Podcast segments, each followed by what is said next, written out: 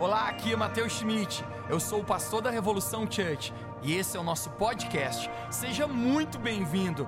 Eu espero que essa mensagem encoraje a sua vida e construa fé no seu coração. Aproveite a mensagem.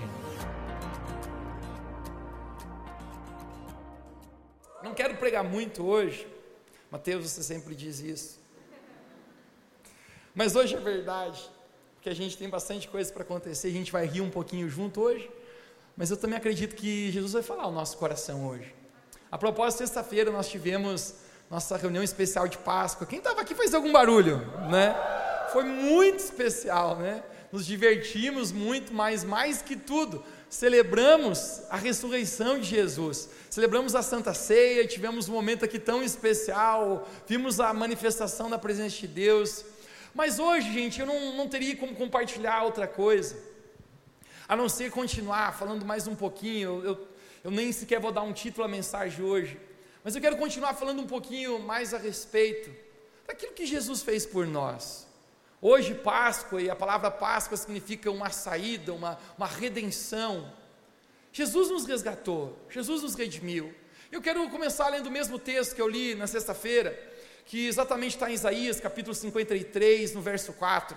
Você pode abrir a sua Bíblia comigo, Isaías, capítulo 53, no verso 4. Se você trouxe sua Bíblia no livro ou no seu celular, você pode abrir aí, senão você pode acompanhar conosco no telão. Mas esse texto, o profeta Isaías, ele está falando de Jesus, muito antes de Jesus vir ao mundo, muito antes de ele vir a esse mundo, Isaías já profetizou.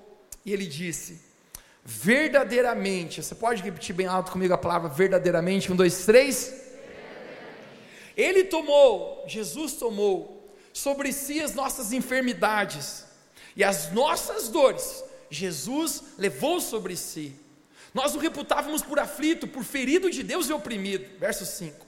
Mas ele foi ferido por causa das nossas transgressões e moído por causa das nossas iniquidades o castigo que nos traz a paz estava sobre ele. Você pode repetir isso comigo? Diga o castigo que me traz a paz hoje. Você pode fazer um pouquinho melhor? Diga o castigo que me traz a paz hoje estava sobre Jesus. E a palavra de Deus fala: e pelas suas pisaduras nós fomos sarados. Verso 6: Todos nós andávamos desgarrados como ovelhas, todos nós nenhum sequer, não existe uma exceção. Todos nós nos desviamos, todos nós fomos pelos nossos próprios caminhos, nossos próprios achismos, nossas próprias maneiras vãs de pensar, nossa própria vã sabedoria, nos desviávamos e andávamos como ovelhas desgarradas. Cada um se desviava pelo seu caminho, mas o Senhor Deus fez cair sobre Jesus a iniquidade de todos nós. Mas o Senhor Deus fez cair sobre Jesus a iniquidade, o pecado, a transgressão, o erro de cada um de nós. E essa é a razão, irmãos, porque nós somos tão gratos a Jesus. Até a gente conseguir entender que o nosso lugar era a cruz, a gente não consegue ter revelação de muita coisa. Até a gente entender que que eu pequei, a palavra de Deus fala que o salário do pecado é a morte. Hashtags, vamos ser sinceros. Nós somos muito pecadores.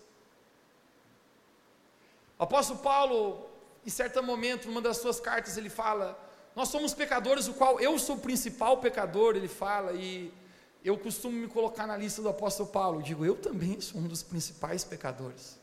Quantas vezes eu já ofendi a Deus, quantas vezes eu já, eu já errei mesmo sabendo, mesmo muitas vezes sabendo que Deus me amava e eu o desobedeci. O salário do pecado é a morte.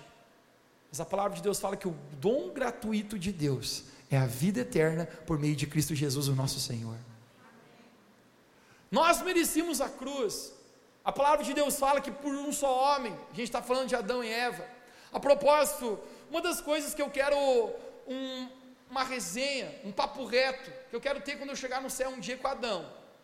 Cara, eu quero, eu quero levar um maçoqueiro escondido aqui.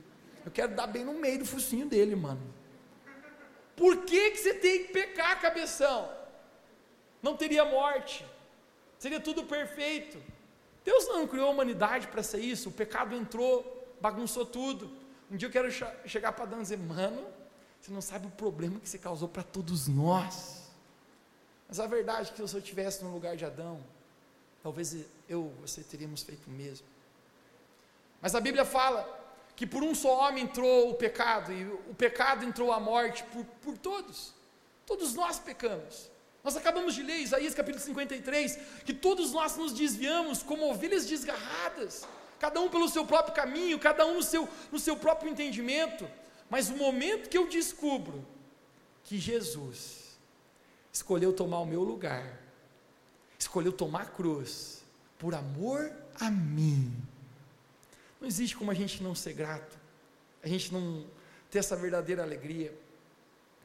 O próprio profeta Isaías, lembra que eu falei para você, ele escreveu isso muito antes de Jesus vir ao mundo. Você consegue entender que nós estamos falando, acredito, de 1500 a 1700 anos de Jesus vir ao mundo? Ele está profetizando que ele tomou sobre si. Jesus ele foi para a cruz, mas no verso 11 de Isaías capítulo 53, exatamente no verso 11, o profeta também profetiza algo e ele diz: Mas Jesus verá o fruto do seu penoso trabalho, de sua alma, e ficará satisfeito. Você pode repetir comigo, diga: Jesus verá o penoso trabalho de sua alma e ficará satisfeito. O penoso trabalho de Jesus foi morrer na cruz por nós. Sexta-feira, na nossa reunião de Páscoa, se você estava aqui, nós editamos um vídeo e colocamos aqui com principais cenas da crucificação, principais cenas de Jesus sendo crucificado. Eu, por um tempo, fui aos bastidores, quando eu voltei, eu via lágrimas nos olhos de muitas pessoas. Eu sempre falo também que você não, não terá também uma revelação clara de quem Deus é, até você ter uma revelação clara da cruz de Jesus, de que foi por você, do preço real que Ele pagou. A propósito, você sempre, né, a propósito, jovens, você sempre diz, eu sempre quis que alguém morresse de amor por mim. É ou não é? Vou casar, mas vou casar com alguém que morra de amor por mim. Foi exatamente isso que Jesus fez, literalmente. Jesus ele tomou o nosso lugar. Mas a palavra de Deus fala que um dia ele olharia para trás ele olharia o fruto do seu penoso trabalho e ele diria, hashtag, valeu a pena. Eu falei para você que eu não tenho título para essa mensagem e os ansiosos aqui ficam arrepiados agora, esperando um título. Mas se eu fosse tentar falar algo, eu diria: viva uma vida que vale a pena o sacrifício que Jesus fez por você. Viva a sua vida de tal forma que vale a pena que o fruto do penoso trabalho de Jesus seja recompensado. É isso que o profeta Isaías fala, Jesus olharia um dia para trás e ele diria: valeu a pena, valeu a pena carregar a cruz, valeu a pena ter sofrido aquela, aquela dor, levar a culpa de toda a humanidade. O simples fato é que Jesus se entregou por nós. Você pode repetir comigo: Jesus se entregou por mim. Ele tomou o nosso lugar. Ele tomou o nosso lugar. Quando eu estava para fazer vestibular, eu estava estudando bastante. Eu era um, um menino, adolescente, preocupado com coisas dessa vida. Cada fase tem uma estação e se eu fosse viver hoje, diria para você, viva bem menos preocupado com aquilo que você se preocupa hoje, porque tem tantas coisas que você preocupa tanto hoje que não fará uma mínima diferença amanhã.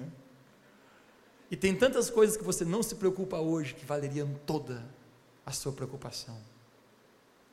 Mas eu recordo que estudava e quem acha aqui que eu passei no primeiro vestibular que eu fiz? Levanta a mão aí. Gente, vocês não botam fé em mim. Quem não, vocês não gostam da minha cara, hein? Vocês não gostei. Não passei, gente, vocês acertaram. Vocês, alguns aqui conhecem bem o pastor que tem. Mas a gente é persistente, a gente é perseverante. Propósito aqui, quem é perseverante em Cristo Jesus? Não importa, cara, a luta que a gente enfrenta aqui fora, aqui dentro, o apóstolo Paulo fala: aqui fora eu posso estar batido, mas aqui dentro nunca desamparado. Aqui fora pode estar despedaçado, cara, mas aqui dentro não estou caído. A gente é perseverante, eu fui fazer o segundo. Quem acha aqui, irmãos, agora que eu passei no segundo? Gente. Então, a reunião acaba aqui, Deus abençoe, foi uma benção já. Mas eu não passei no segundo também. E quando eu não passei no segundo, começou a dar o desespero. Por quê? Porque meu irmão mais novo passou. E nada é pior do que você ver o irmão mais novo passando. E você, o irmão mais velho, diz: Meu Deus, fiquei para trás. E aí, lá em casa, né? E aí, tio, tia, familiar. Como é que foi o vestibular dos meninos? O Lucas passou? Passou. E o Mateus? Vamos mudar de assunto. Um amigo meu do Ceará me contou uma história. Ele era muito inteligente. Pensa num cara inteligente. Ele falou assim: ó, eu sempre fui muito estudioso.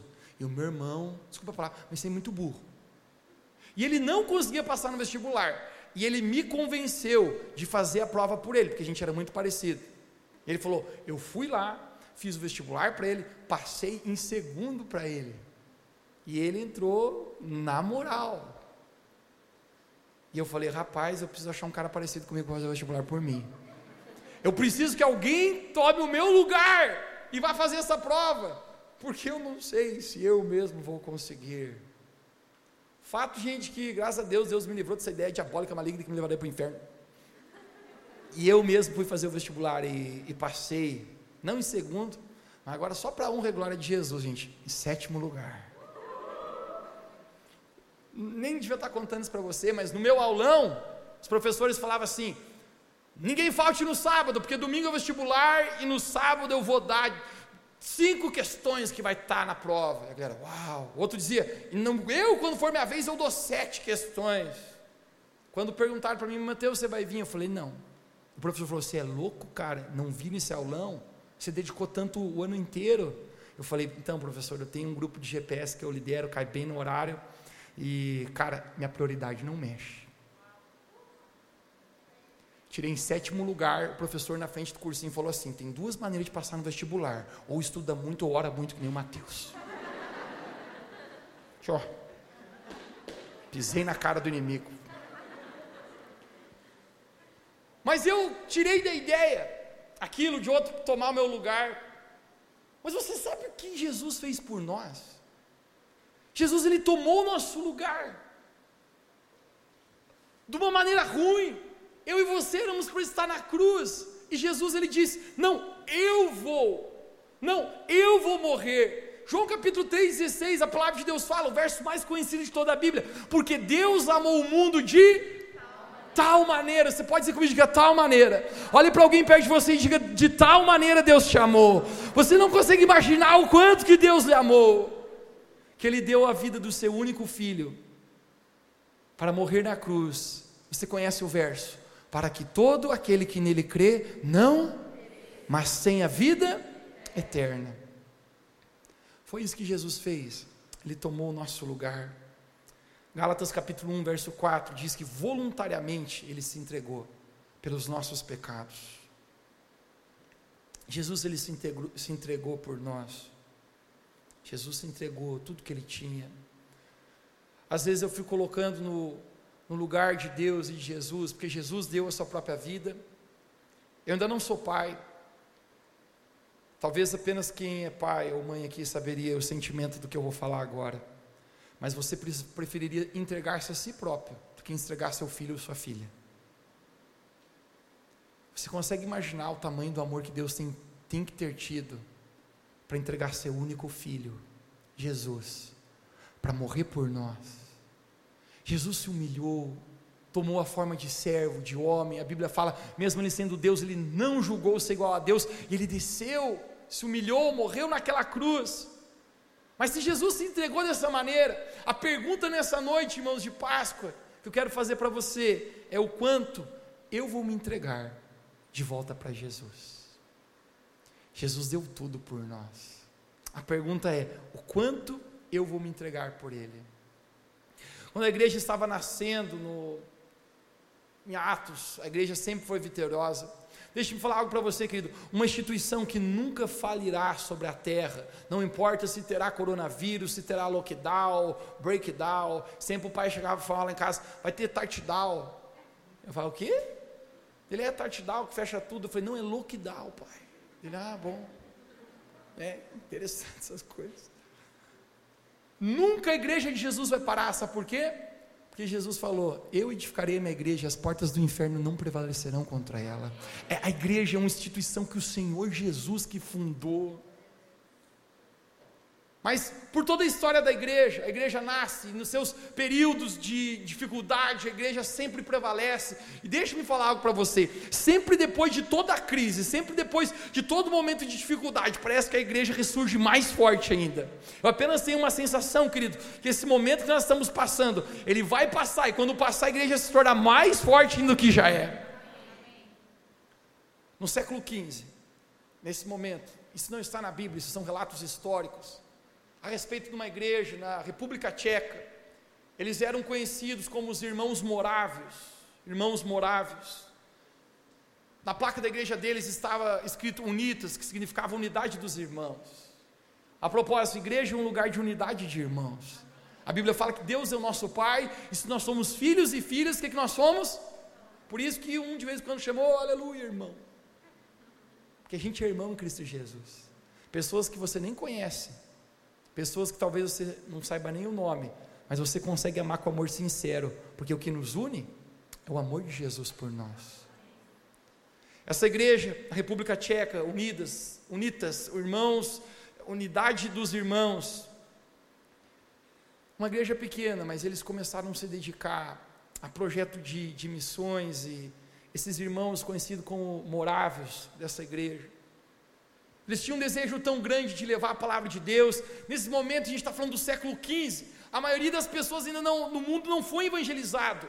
Muitas pessoas sequer ouviram falar do Evangelho, que Jesus é o caminho, que Jesus é a, a verdade, que Jesus é a vida, que Jesus tomou o nosso lugar da cruz. Muitos não sequer ouviram. Não existem redes sociais para propagar, e muito menos internet. Esses irmãos têm uma missão: se tornarem missionários para levar as boas novas do Evangelho para o mundo aquilo queimava no coração deles. Os relatos históricos que esses irmãos moráveis, através do ministério deles, eles criaram 700 centros missionários. Através desses simples igrejas, através desses irmãos, essa pequena comunidade, mais de 83 mil pessoas foram batizadas nas águas, entregando a sua vida para Jesus como seu Senhor e seu Salvador. Dessa pequena igreja, acredita-se que mais de 335 missionários foram para as nações com o intuito de evangelizar. Mas existia um líder desse movimento. O nome dele era Nicola Von, e o sobrenome dele é alemão. Por mais que eu sou alemão, eu não quero arriscar porque eu passaria vergonha. Zinderdorf. Esse homem, num encontro com Deus, num encontro com Jesus, em seu quarto, um dia ele ouviu uma frase impactante que mudou a vida dele. Eu sempre falo, querido, que na nossa vida, a gente vai caminhando com Jesus, tem reuniões que são tão mais especiais, tem reuniões que parece que a gente não sente nada, não sente arrepio, e não precisa sentir. Tem vezes que eu abro minha Bíblia e Deus fala comigo, tem vezes que eu apenas li minha Bíblia e foi bom. Tem vezes que eu orei e eu parece que Jesus estava no quarto comigo, e tem vezes que eu orei e parece que a minha oração subiu um metro e descia dois. Mas mesmo assim eu estou feliz porque eu estou fazendo aquilo que Deus me chamou para fazer, estar em relacionamento com Ele, não numa religião. Mas esse homem no quarto dele, ele teve um encontro com Deus encontro com Jesus, um desses encontros que eu falo para você que são especiais, parece que tudo muda, que o ar está denso, que apenas você sente a presença de Deus tão palpável. E a frase que Jesus falou para ele é: Eu dei minha vida por você, e agora eu quero saber o que você vai fazer por mim. Eu dei a minha vida por você, Nicola, e o que você vai fazer por mim? No coração dele, ele diz que cresceu um amor tão grande por Deus.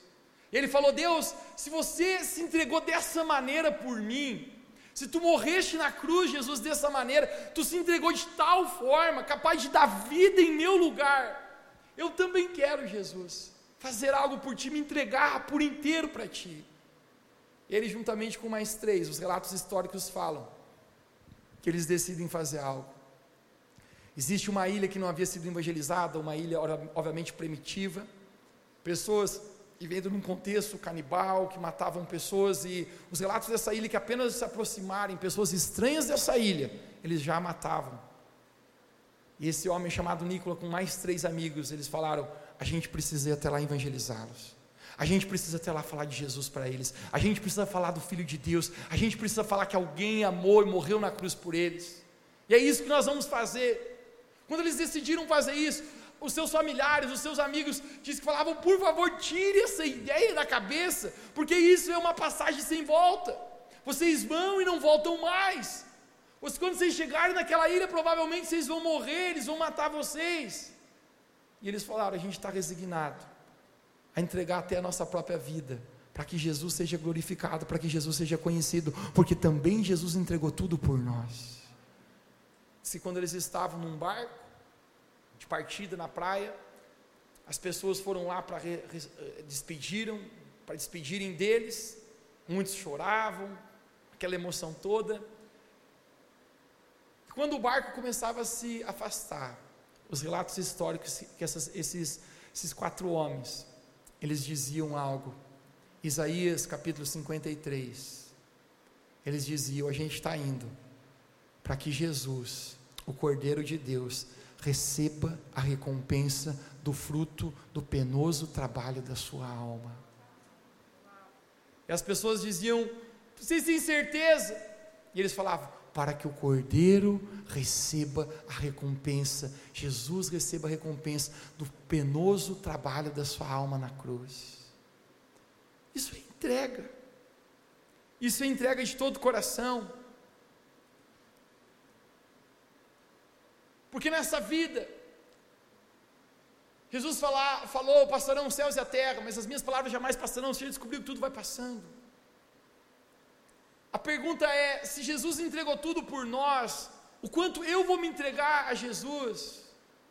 O quanto eu vou me entregar ao Senhor de todo o coração? Às vezes tem coisas que acontecem que a gente não consegue entender. Mas sabe uma coisa que eu declaro, querido?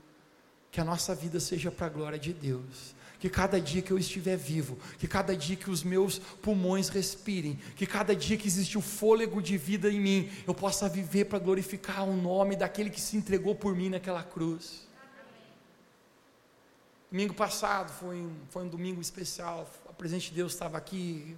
Quem estava domingo passado aqui? Eu compartilhei com você que meu pai foi diagnosticado com câncer nós estamos orando, eu, eu tenho fé que ele vai ser curado, mas deixe-me falar algo para você. A nossa adoração não muda. A minha adoração não muda. Deus continua sendo bom no meio de qualquer circunstância. Às vezes a gente pergunta coisas para Deus sem saber a resposta. E eu falei, Deus, meu pai foi um cara que supostamente não viveu para ele, cara. Meu pai podia ter sido um grande empresário, abriu mão, cara, de ganhar muito mais dinheiro, de para servir gente, cara, para ajudar gente. Cara, eu cresci desde pequeno vendo meu pai se doar, meu pai e mãe se doar por gente, cara. Amar pessoas, abrir mão da própria vida. Lidar com gente é a mesma coisa que hashtag se incomodar.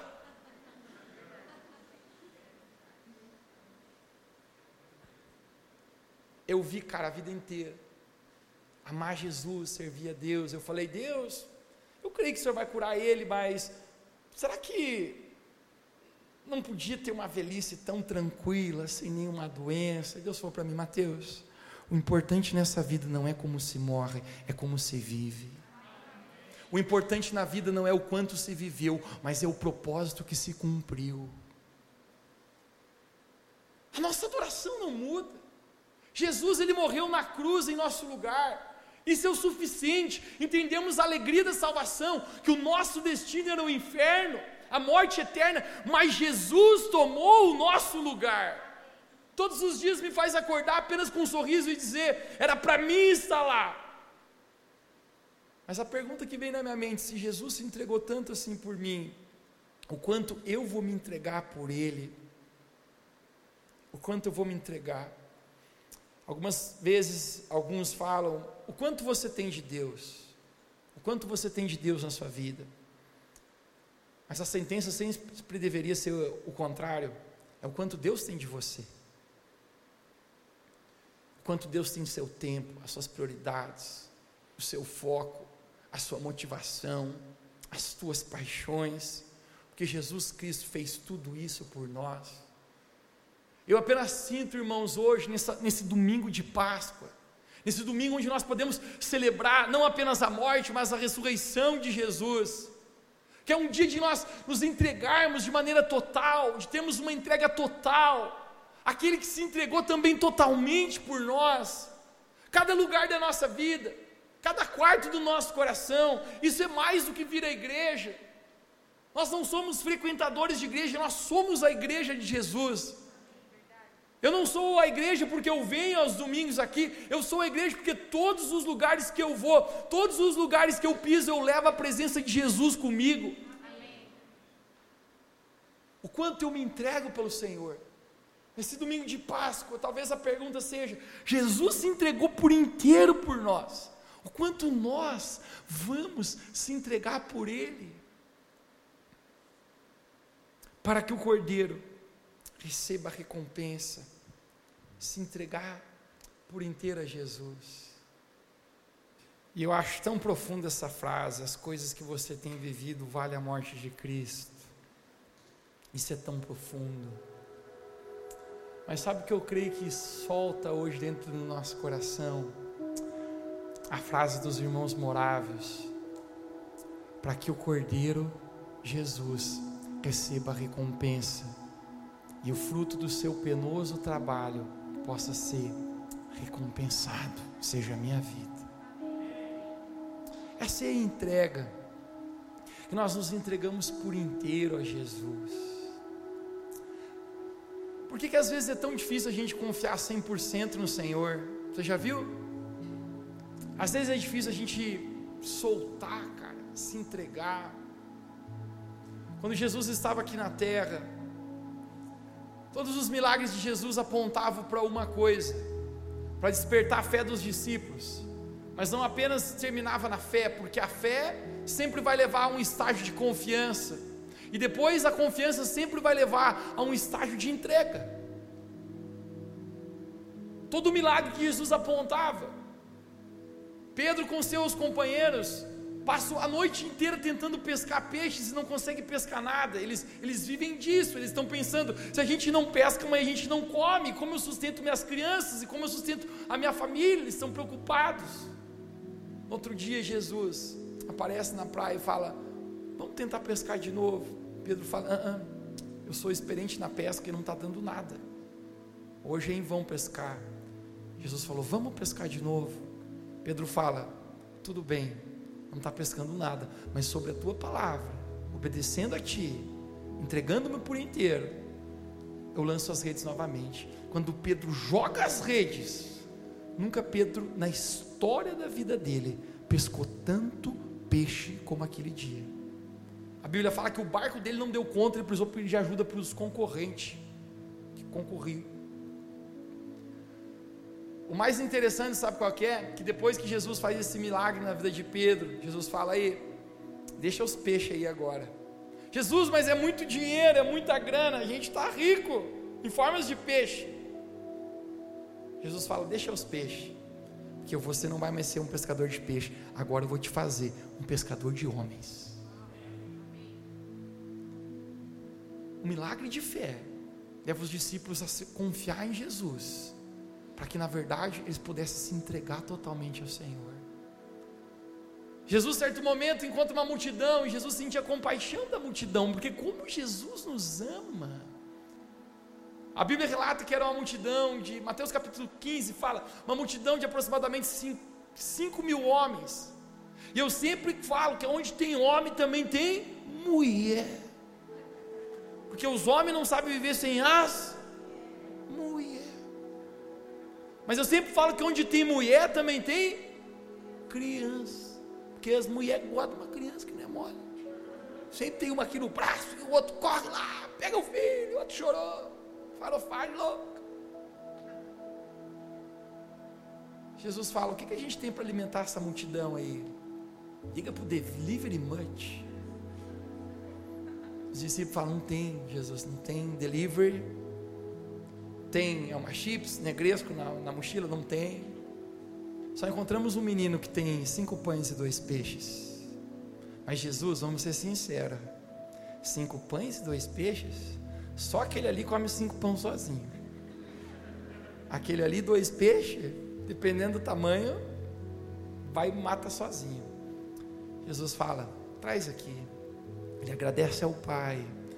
A Bíblia fala que toda aquela grande multidão foi alimentada, ainda sobrou 12 cestos de comida. Sabe para que Jesus faz o milagre?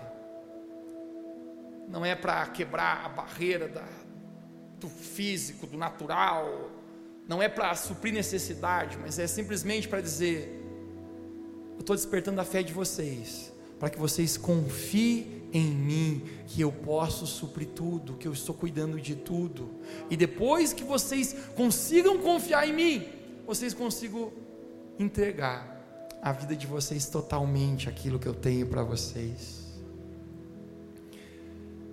É isso que Deus nos chama a nos entregar por inteiro. Pedro, naquele barco assustado da tempestade, você já sentiu o seu barco na tempestade? Nós cantamos hoje à noite. Já sentiu quando as ondas são maiores que você mesmo, você pensa que você vai se afogar, que seu barco vai afundar, que você não vai dar conta? Cara, a vida não é fácil. Essa semana eu recebi tantas mensagens de encorajamento de irmãos aqui da igreja, dizendo: Mateus, a gente está junto contigo, a gente está orando pelo seu pai. Tem um que mandou uma frase para mim, cara, não, não amarele que a vida não é mole. Eu falei, nós, bro, não vamos não. Mas a gente passa por tantas dificuldades, cara, nesse mundo. A tempestade está ali, Jesus fala, Pedro, você quer caminhar sobre as águas? Você quer vir para um nível de fé comigo? E Pedro fala: Jesus, eu não sei muito como é isso. Acho que nunca ouvi uma história que alguém pudesse caminhar sobre as águas, mas se tu está chamando para esse nível de fé, eu vou. Então Pedro pisa. E depois que ele pisa, ele consegue levar ele a um outro nível, que é o nível de conseguir confiar, de entregar entregar aquilo que às vezes a gente acha que é melhor do nosso jeito, entregar aquilo que muitas vezes a gente pensa, não, como esse teatro relatou tão perfeito, eu, eu ainda tenho muito tempo, eu não quero me entregar por inteiro, eu não quero obedecer, eu não quero me render, porque ir a um lugar de encontro com Jesus é um lugar de morte para muitas coisas de mim mesmo. Mas a Bíblia fala que aonde existe morte, onde o Espírito Santo opera a vida. Pedro fala, então eu confio eu estou caminhando com o Senhor, eu confio, mas nunca tinha a ver apenas com levar Pedro a confiar. Jesus queria levar Pedro, já que agora você está vendo que você pode confiar em mim, Pedro, eu quero que você se entregue, Pedro, por inteiro a mim. Últimos relatos que nós temos de uma conversa que Jesus teve com Pedro, está em João capítulo 21 onde Jesus está sentado numa fogueira com Pedro, depois de Pedro ter negado três vezes Jesus, mesmo tendo jurado amor eterno por Cristo. Jesus havia morrido, ele ressuscitou a Páscoa, exatamente, talvez num dia como hoje, uau, isso veio na minha cabeça agora. Talvez foi num dia como hoje que Jesus conversava com Pedro na fogueira. E Pedro segurando a vida dele, como nós vimos nesse teatro, ele dizia: Jesus, eu não consigo. E Jesus fala: Pedro, tu me amas. E ele fala: Ó, oh, Jesus, eu não consigo soltar. E Jesus fala: Pedro, se tu me amas, apacenta as minhas ovelhas. Mas chegará o dia, Pedro, que você vai conseguir se entregar por inteiro, Pedro. Chegará o dia que você estenderá os seus braços, que outro te cingirá, você não guiará mais o seu próprio caminho, mas quem vai dirigir a tua vida, Pedro, um dia? De verdade, vai ser eu. Eu apenas sinto hoje o Espírito, o Espírito Santo chamando nós, gente, essa entrega. Jesus, ele deu a sua vida por nós, tudo, ele se entregou por nós, mesmo sendo Deus, ele se humilhou. Que grande humilhação foi para Jesus, mas por amor a nós. E hoje eu acredito que a gente pode dizer: Jesus se entregou dessa maneira. A pergunta é: o quanto eu vou me entregar a Ti? Eu sinto Deus nos chamando, irmãos, aqui nessa noite, a uma entrega maior da nossa vida a Jesus. Se você está aqui, você nunca entregou a sua vida a Jesus, hoje é a oportunidade de você entregar para Ele.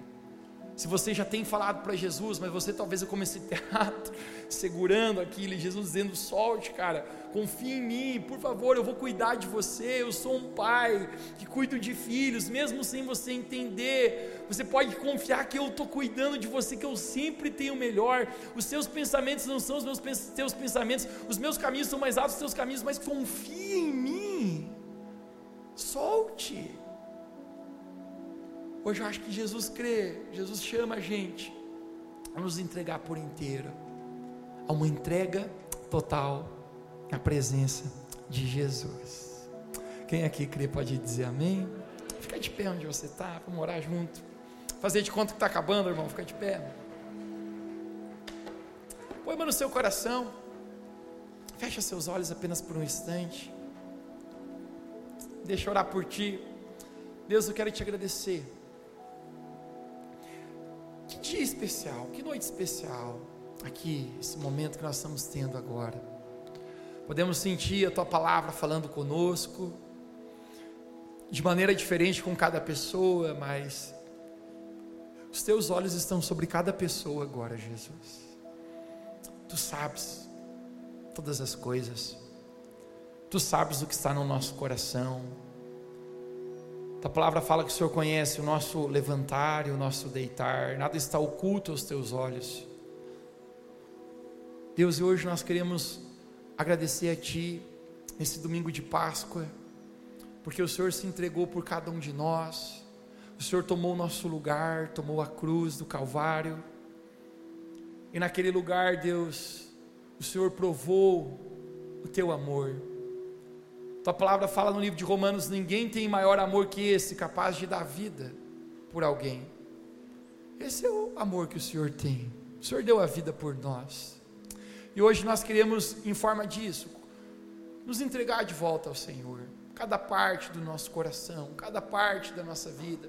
Como aquela história dos irmãos moráveis que nos inspira hoje a ouvirmos. Nós queremos nos entregar para que o Cordeiro, o Filho de Deus, Jesus Cristo, receba recompensa, receba o fruto do seu penoso trabalho e fique satisfeito. Que a gente possa viver a nossa vida como, como essa frase, esse teatro, que as nossas escolhas possam fazer valer a pena a morte de Jesus por nós, porque foi por nós, foi por mim, foi por cada um aqui. Obrigado, Jesus.